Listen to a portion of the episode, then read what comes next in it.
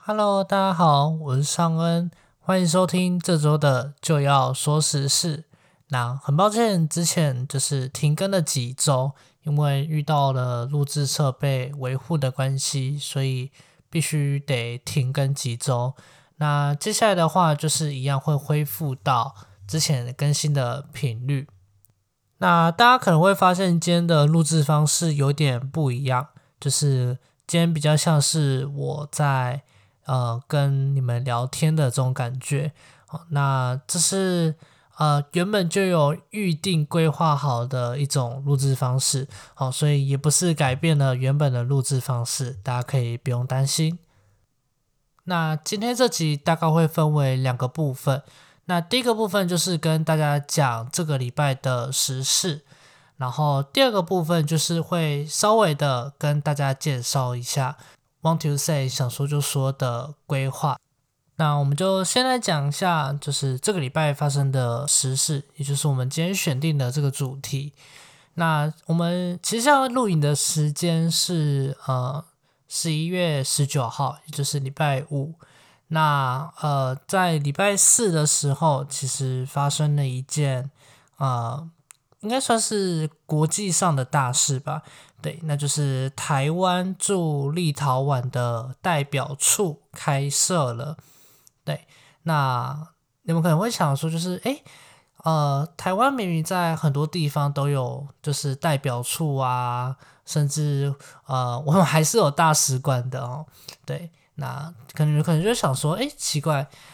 就只是多开了一个代表处而已，那为什么会说就是？国际上的大事呢？其实这是特别的原因，是在于我们这次所使用的名义是驻立陶宛台湾代表处，也就是 Taiwanese Representative Office。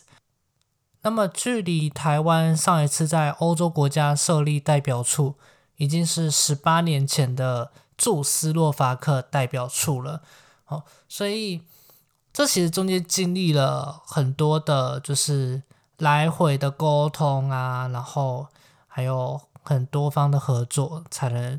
变成有现在的这个成果。那想当然尔，就是这种事情一出来，一定就是会有人不高兴嘛。那呃，我可以这样子说，就是为什么这一次的这个。外交成果是如此的这个得来不易呢？好，因为我们可以说，呃，其实从就是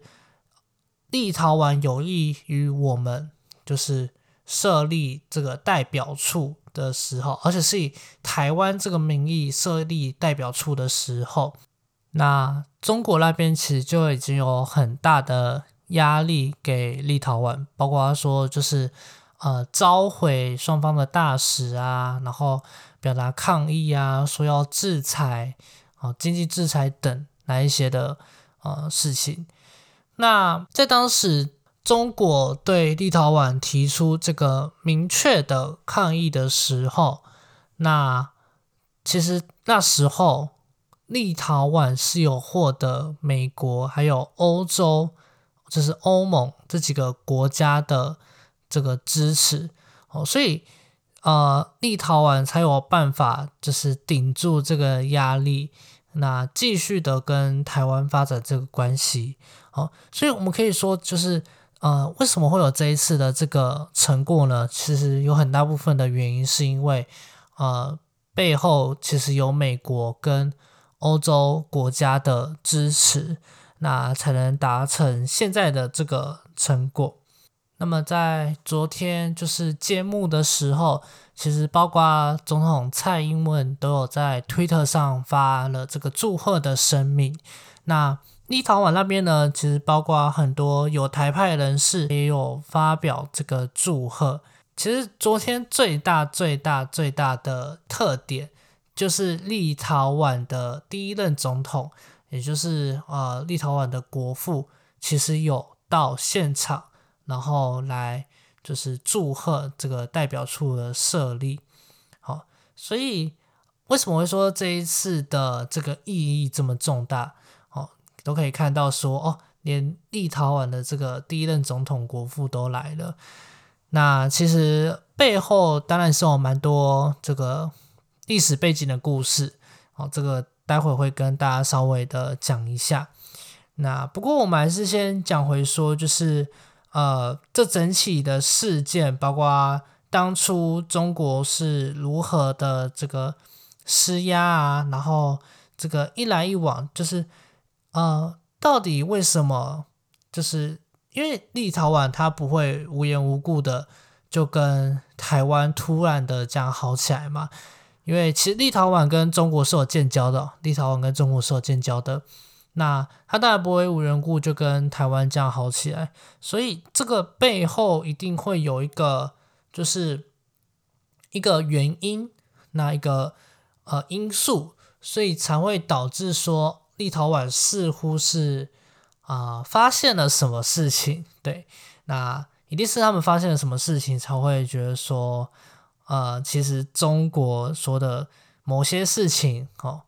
是他们需要来警惕的。好，那这个待会也会跟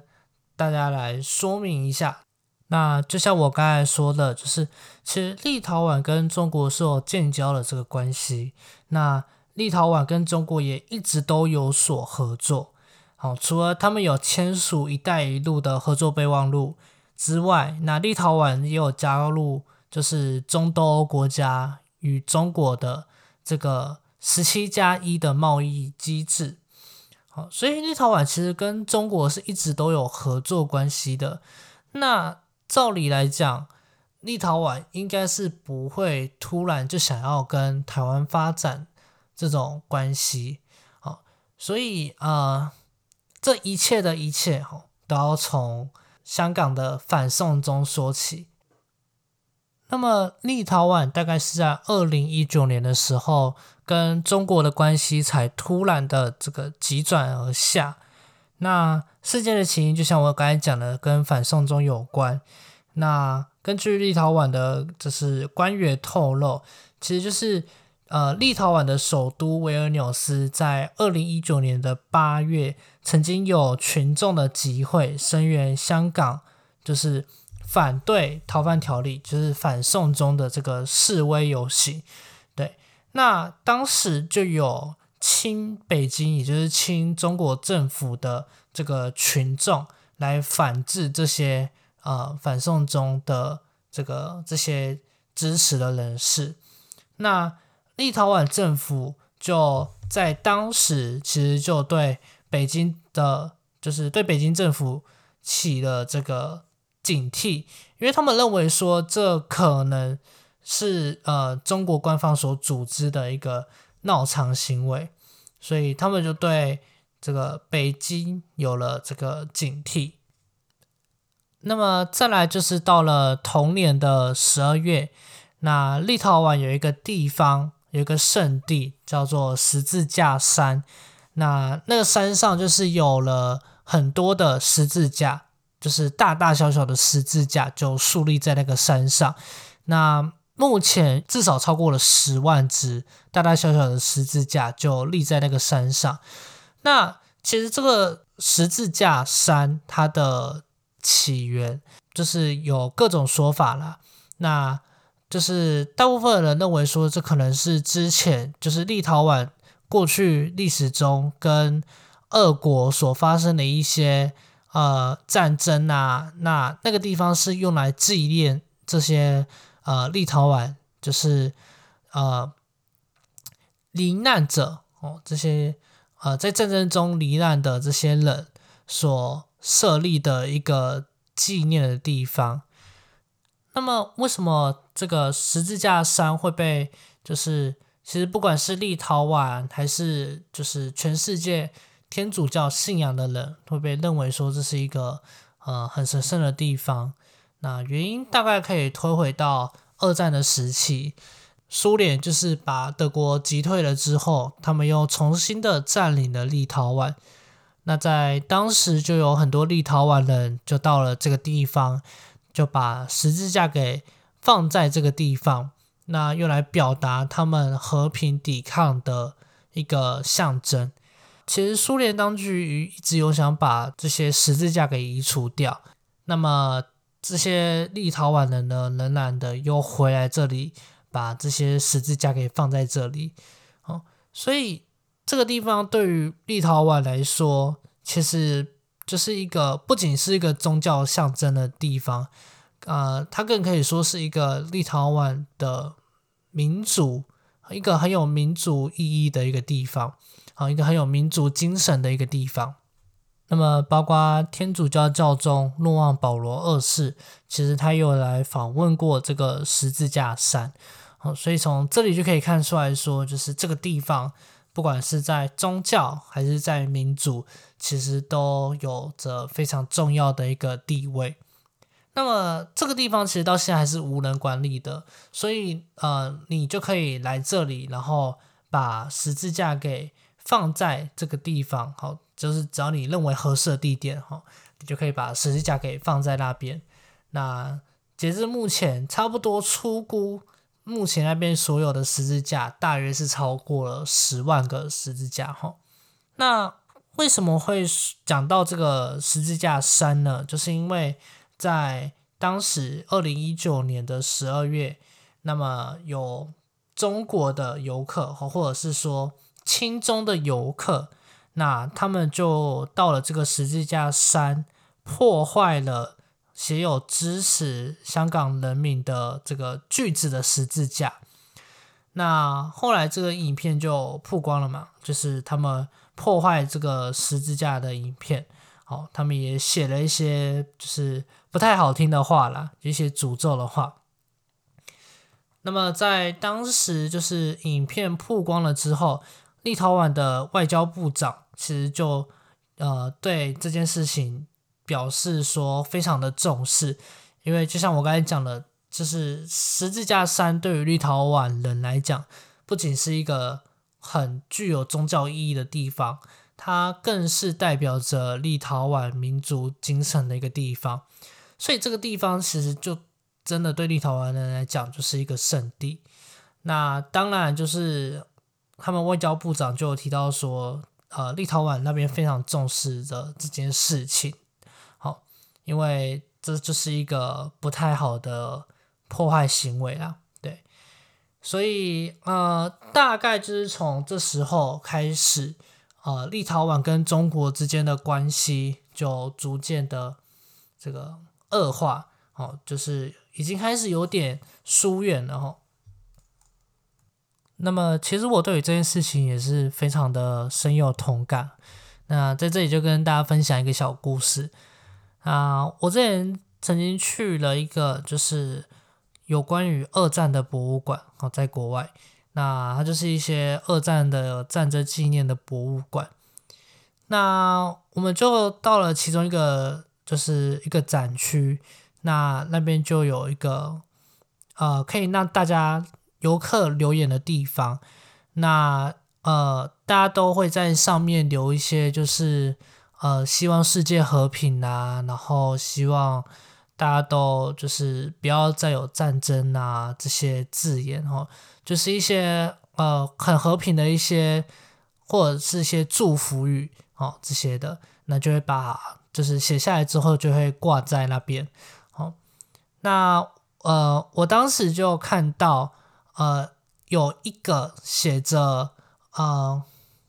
呃，他是来自于台湾，那他也希望说，就是希望世界可以和平，然后可以不要再有战争的这些祝福的一些字句。那我当时就看到了，然后当我就是在晃了一圈回去看的时候，我就发现原本他就是挂的那个位置有另外一张纸。就是覆盖了上去啊！当我仔细看的时候，就看到了上面写着说，呃，就是台湾是中国不可分离的一部分，然后就是呃，就是一些统一的一些字眼呐。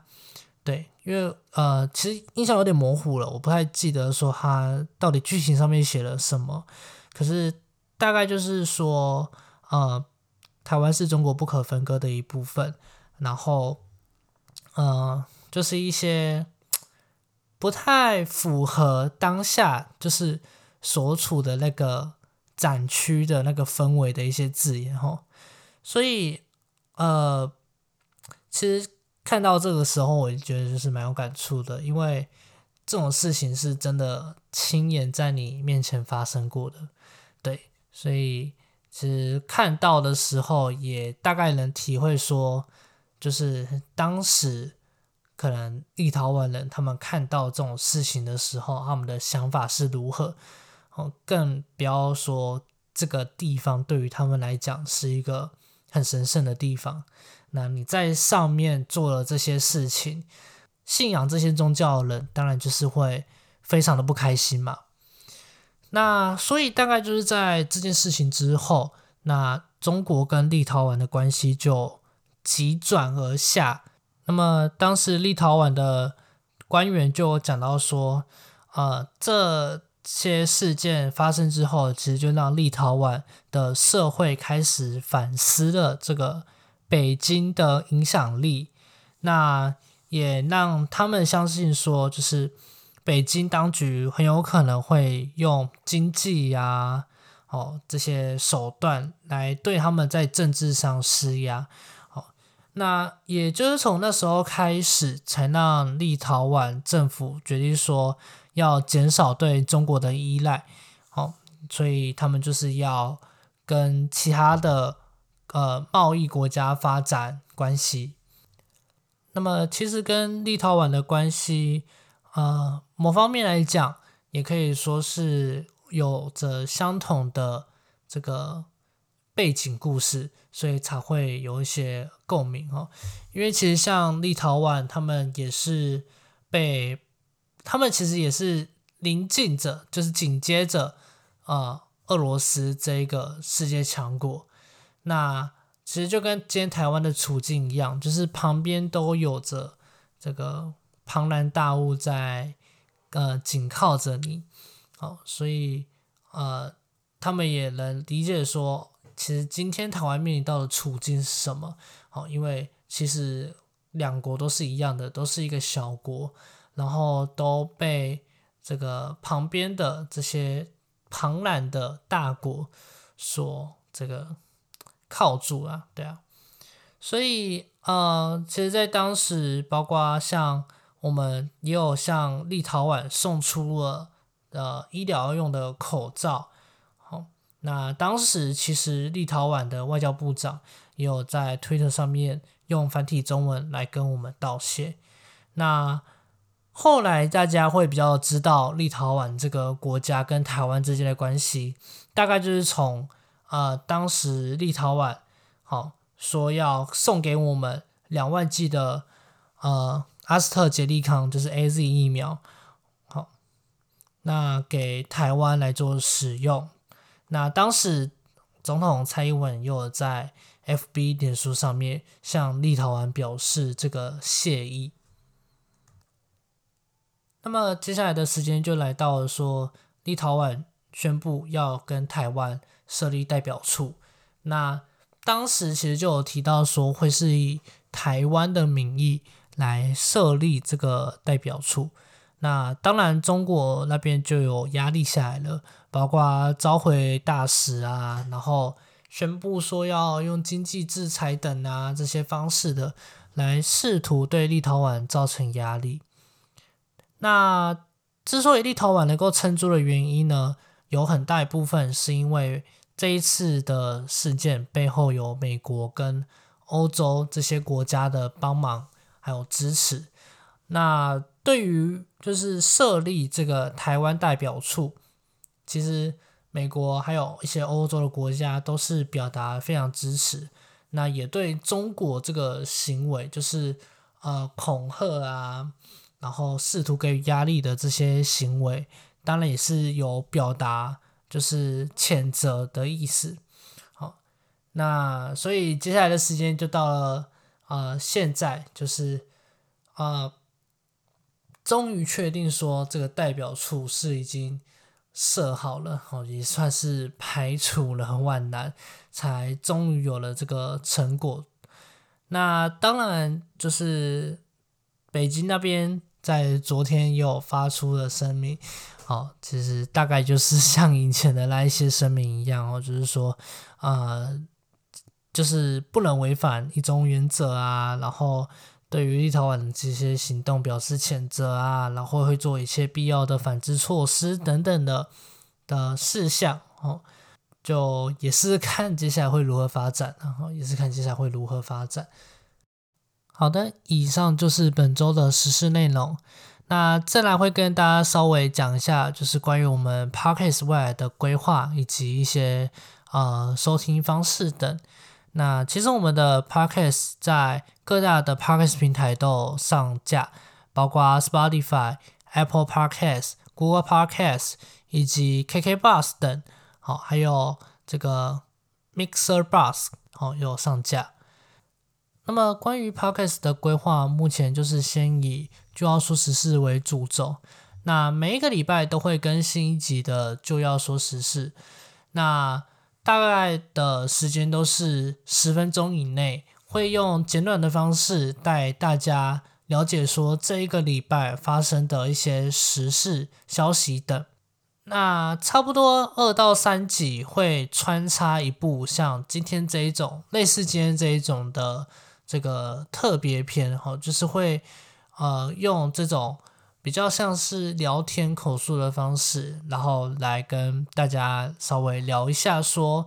呃最近所发生的一些时事，或者是呃会选择一些呃比较特殊的题材，可能是一些主题事件呐，或者是一些呃比较大的事件，哦会来跟大家来做讨论。那这就是目前大概目前频道的规划。好，那以上就是这周的就要说时事。那如果有任何建议，也都欢迎在各大 podcast 平台底下的留言区，然后留言来跟我们讲。我们目前在 Apple Podcast、Google Podcast、Spotify、Mixer Bus 以及 KK Bus 都有上架。Want to say 想说就说，所以欢迎大家去各大的。平台收听我们的 Podcast，就要说时事，我们下周见。